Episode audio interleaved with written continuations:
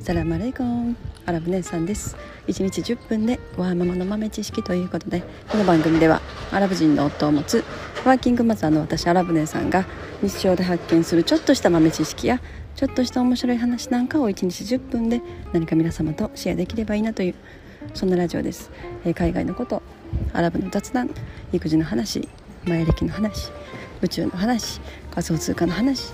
えそんなことをメインに発信しております。ということでちょっと朝からすごい騒がしかったですね。なんか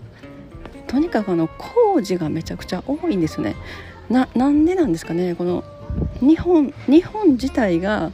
もうとにかくどっか工事 いつもどっか工事してるイメージあるんですけどどうです？まああのフィリピンとかとね比べると全然あれなんですけど。でもなんか毎日どっかで工事してるなっていう。えそんなことないですかね？地域にもよるのかな？もう多分おそらくあのこう修理？修理して使う文化というか、まあ、なんかそういう感じじゃないですか日本って。でこう一からもうなんかちょっとあかんくなっても全部一からきれいに作り直すというよりは、まあ、悪くなった部分だけを修理して使う、まあ、だから毎日どっか工事してんのかなっていう。もう誰かが 誰かがってどどこかでいつもどこかの道路で絶対にあの何て言うのかなアスファルトを掘って、えー、工事してますよね。はい。ということで、えー、またちょっと期間空いちゃったんですけどごめんなさい。もうなんかバタバタしすぎて最近ちょっと3日に1回ぐらいのペースになってるかな。も うなんかでもちょっと今週は、えー、珍しく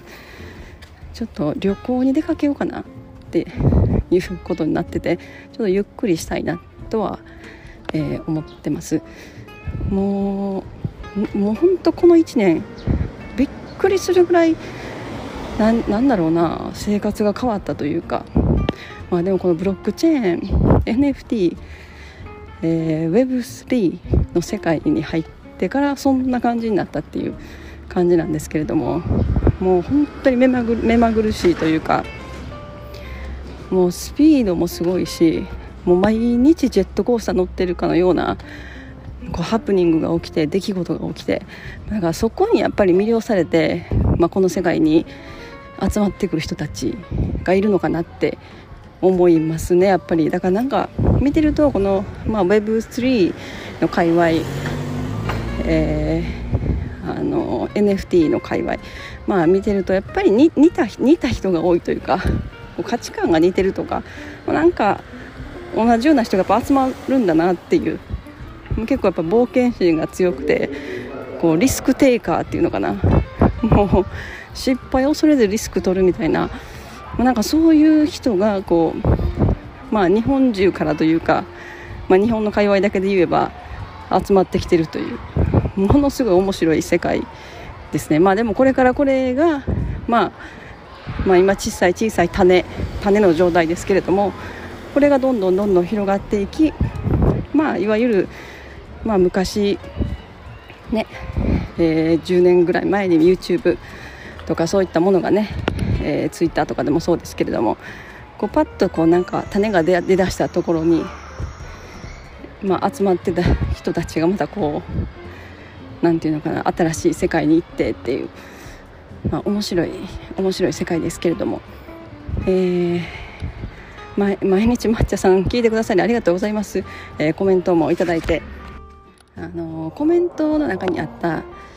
えー、メルカリでその、まあ、無農薬とか減農薬のみかんを買えるっていうのすごい面白いなと思ってちょっとそれ初めて聞いたなと思ってメルカリで結構食品というかお野菜とか売ってるんだっていうのちょっとびっくりしました。えー、すごいですね。もうなんかそういうのを聞くとなんか今やっぱりこう農業とか、まあ、一次産業と呼ばれるものですよね。そこでもその、まあ、Web3 とあの NFT と絡めてもう農業を活性化させようとか、まあ、応援しようみたいなプロジェクトも結構出てきてるんですけどまあ、なんかそういうのを聞くともう別に NFT じゃなくていいよねって思いますよね。別にそれ Web3 にならなくてもその普通にまあ自分が作った、えー、みかんなりね、お野菜なりお米なり、えー、メルカリでそういう感じで売るっていうだからそこの段階を踏めるなんていうのか生農家さんとかはおそらく、まあ、その NFT なり、まあ、新しい技術にすぐに慣れて、ね、自分のその販売する市場を拡大することを結構簡単にできるのかもしれないけれども、まあ、そこまでにこうたどり着けない、まあ、農家さんですよねおそらく。その課題となってるのは。うんだからもうすでにその自分でこう直販で、えー、EC サイトで販売できるとかまあ何ですかねそうやってメルカリで、ね、みかん売るとかもうできる人たちは、ね、全然もう直接消費者に届けることができているっていうことなんでそこまでそのなんかねそれ以上何かしないかんっていうことでもない。だから全くそういうとこところとつながってない人たち、まあ、そうなるとやっぱりちょっと高齢者とか、まあ、そういうもう、ね、デジタル関連ちょっと全然わからないっていう人たちになってくる。ただそこをまたそういうねあのこっちの世界に引き込むというかそういうのはすごい難しいことなんじゃないかなと思ったりしますね。やっぱこう人間のこう意識の部分意識改革的なところがすごい重要になってくると思う部分なんで、うん、なんかそういうことをすごい思わされたなと思ってありありがとうございます抹茶さんコメント。はい。ということで本日のお題はですね、えー、NFT の話、まあ、NFT は次世代のソーシャルメディアっていうちょっとそんな話をしたいなと思いました。なんか まあ、最近すごいあの日本国内の NFT のプロジェクト、まあ、投資という面で、えー、まあ、投資というより投機かな。投機ですね。もういつ値段がねもう0円になるかわからないというような世界なんでまあだからなんかそういうねものがものすごく増えてきててでちょっと盛り上がってきてるようなイメージ、まあ、主にインフルエンサーインフルエンサーの方筆頭にっていう感じであの盛り上がってきてるイメージあるんですけれども、まあ、それに伴ってあの NFT の世界に入ってきてる方も多い、うんまあ、確かに投資というより、まあ、まあ分からないですけどねこれこれからの未来どんな形にそういう NFT というものが育っていくのか。使われていくのか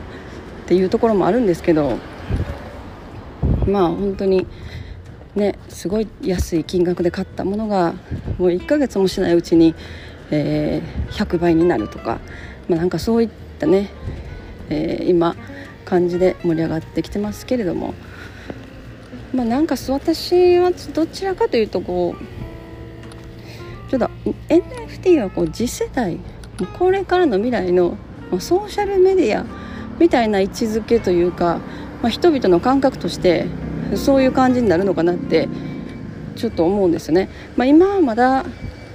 わからないじゃないですか。そんな言われても。ソーシャルメディアっていうと、えー、Twitter インスタグラムあと YouTube とかね。なんか、まあ、そういうイメージねありますよね。でもそれが出てくる前そのツイッターとかフェイスブックとかそういったものが出てくる前の時っていうのはそれがこうソーシャルメディアとかいうこのなんか意識の部分の概念っていうのかな？なんかそこの部分は別に人間がなんか分かってたわけではないじゃないですか。そうツイッターみたいなものが出てきて数年経ってこう人々が使い始めて初めてそれでなんかこう感覚的に覚えたというのかな？うん。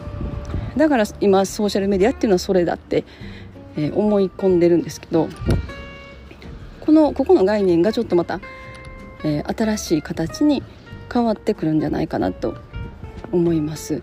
まあまだまだ時間かかると思いますけど今から5年先まあないし10年ぐらいのスパンで見た方がいいかもしれない。そのもう本当に一般的な私の母親が使うっていうレベルの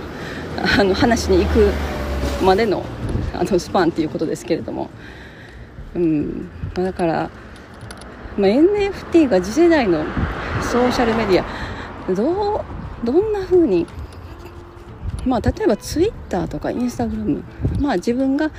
こ興味のある人とかをフォローするわけじゃないですか。でまあ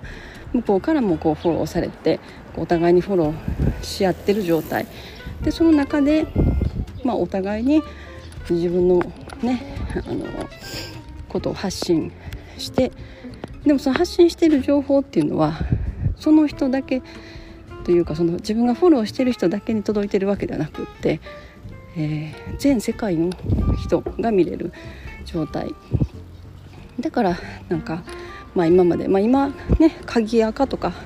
こう鍵つけてフォローしてる人しか見れないとかねいう機能とかもありますけれども、まあ、一般的にはそうではなくて全世界に公開されてる、まあ、フォロワーさんが、えー、見やすい状態にはなってますけれども。でその全世界に発信されることによってあの何て言うんですかいわゆるこう炎上炎上というか変なコメントですね。あ変なコメントのこと何て言うんでしたっけ？言葉がもう出てこない。何でしたっけ？なんかありますね？そのこうあ誹謗中傷？誹謗なんかそういうねコメントをしたりとか、まあ、そういうことですごいやっぱり問題になってたわけですけれども。まあなんかそういうそういうところがこう形を変えてくるっていうのかな。もう本当に同じ趣味思考同じ価値観同じような未来を見てて同じような世界観のある人たちっていうのがまあ今実上その NFT いろんなあの可愛いキャラクターとかそういう画像でそういう画像が例えば1万個とか発行されるコレクションがあってでそこのまあそれを作った人の考え方とか、まあ、ビジョンみたいなものにこう共感してそういうアート NFT のアートを買ってそういうコミュニティに所属所属するみたいなまあそうなるとそこの、まあ、1万個だったら1万人の中で、まあ、一つの大きなグループコミュニティみたいな形になるわけですね。それがいわばこうソーシャルメディア単体のこうソーシャルメディア。今はツイッターっていうそこも巨大なプラットフォームの上でまあコミュニケーションが行われてそういうソーシャルメディアとなってるんですけれどもこれがそういうまあ今言ったような NFT1 万人がその同じ価値観を持った1万人がそれを保有してる。そしたらそこにコミュニティが出来上がる。でそのコミュニティの上にまあその人たちだけがその持ってる人たちだけがコミュニケーションを取れるような場所。それが今 Discord と呼ばれる。これもちょっと難しい。あのー、またちょっとなんかインスタとかそういうのとはちょっと感覚が違うんですよね。なんかみんなが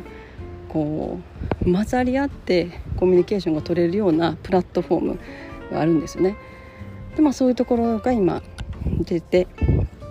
1万人だったら1万人この単体のソーシャルメディアみたいなものがこうポツポツいろんなところにできてくる、まあ、いわゆる分散してるわけですね。コミュニティも分散してる今はインスタグラムっていう一つのところに全員が集まってっていうなんかソーシャルメディア。でそれはまあよしよしあしというかそれがもっとこう細分化されてくるっていうのかな。これだけに興味のある人が1万人いてそこに一つのコミュニティができる。で今度はまた別のところでは釣りばっかりもう釣りする人たちがいるコミュニティ。それが一つのソーシャルメディアみたいなこう単体になって存在する。でこれがあのみんな皆さんその NFT を保有しててその NFT を持ってることでまあ、そこのコミュニティの中で何か活動したりとかそういったことができるようになるなんかそういう未来が結構見えててで今面白いのがトークンエコノミーですよね。まあ、トークンって聞くと仮想通貨暗号通貨イメージすると思うんですけれども、まあ、いわゆる同じことなんですけどでも仮想通貨でも例えばトコインとかね、まあ、今あの仮想通貨って聞いたらビットコインっていうのはほとんどの方が、えー、ご存知かと思います。そしたらビットコインだったら、まあ、1ビットコインが200万円300万円とか言ってこう日本円の頭で考えるじゃないですか。それは値段が上がったら、えー、200万200万円で買ったやつが500万円になったらそんだけ儲かるみたいななんかそういうイメージじゃないですか。でもこれが例えばその法定通貨日本円とかのお金に一切交換することができないものとして存在してると。それがなんかそこの例えば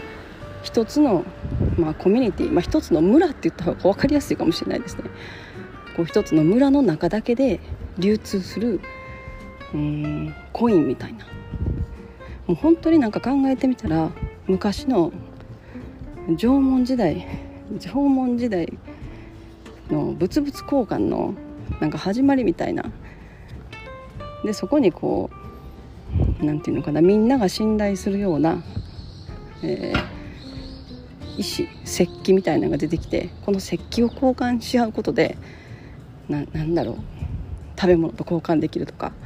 なんかそういうところの概念にすごく似ているなと思うんですね。でそういうものがこうおそらくですが、まあ、日本だったらもうこう少子高齢化の地域とかものすごく多くなってきてるのでそういうところでそういう試みそこの地域だけで、えー、流通するトークンっていうものがこう生まれてくるそしたらそのトークンを、まあ、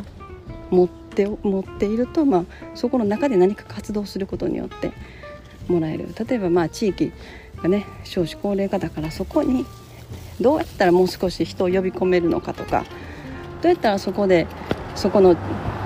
何て言うのかな農産物まあリンゴ作ってるんだとそのリンゴをもっと全国世界中に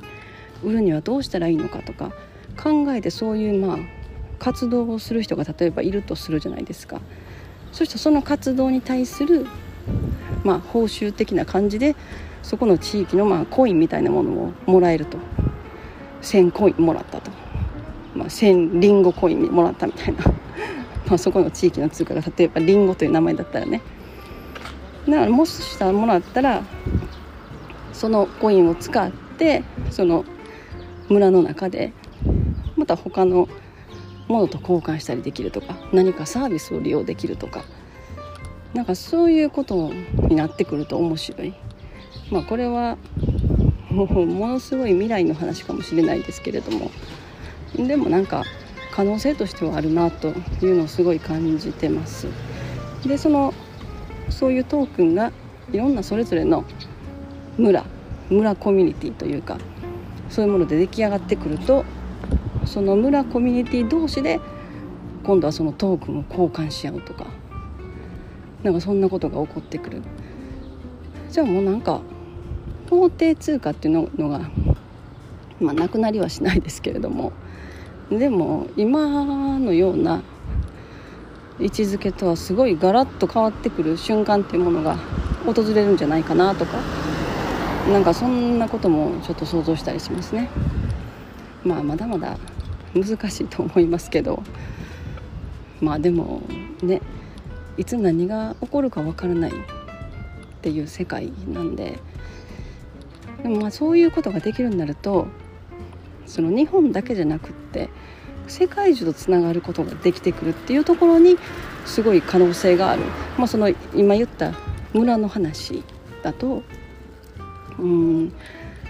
それってポイントとかでもういけるじゃないかって思うじゃないですか。ポイント。今ある PayPay とかあの楽天ポイントとかありますけれども。でもこれも言ったら、え日本の国だけ。それをちょっと国境を越えようとすると結構いろんな障壁というか、まあ、まあそんなすぐにできる問題ものではない。難しいとなる。ただこれがブロックチェーン上に、えー、あるトークンだったらもうそこをすぐに超えることができるようになる。関係ないわけですね。なのでどっかの日本のまあ島鹿児鹿児島県の小さい島がそういうトークンを出して、えー、まあ、コミュニティの活性化というかそこに人を呼び込もうとかすると、まあ、どっかの世界中の世界の裏側の人がそこの島の例えば、まあ、なんかトークンを持つこととかっていうのは結構簡単にできるわけなんですよね。まあ、そこがなんかすごい可能性がある、まあ、まだまだこう毎日毎日新しい何て言うのかな技術がどんどんどんどん出てきててすごい難しいところではあると思います。いろんなことが変わってきているし。でもなんとなくなんとなくそんなような。でそれがこう未来の新しい形のソーシャルメディアみたいなものになんのかなとかちょっと思います。なのでそうなるともう今ツイッターとかそういうものは、まあ、いわゆる広告で広告収入でどんどんどんどん大きくなってきた、まあ、そこがそんなに必要じゃなくなるその広告に使ってたお金を例えばそういうコミュニティトークンとかそういったところに入れることでうん、まあ、そこにいる参加者とかそのコミュニティの人たちが自分たちで宣伝というかその活動をし始めるわけですよね。そしたらそこのコミュニティが必然的にも盛り上がるしっていうでもさらにまた人を呼び込んでくる。なんかいろいろ可能性はあるなと思います。なんか今日ちょっとすごい分かりにくい 分かりにくい話したかもしれないですけど、えー、まあなんか今ちょっとそんなことを思ってるっていうのをベラベラ喋りたかっただけです。はい、えー、今日はもうすっごい長いこと喋ってたんで今日はこの辺にしたいと思います。本日も皆様のちょっとした豆知識増えておりますでしょうか？本日も最後までお聴きいただきありがとうございました。それでは皆様インシャアラ人生はなるようになるしなんとかなるということで今日も一日楽しくお過ごしください。それではマスラーマー。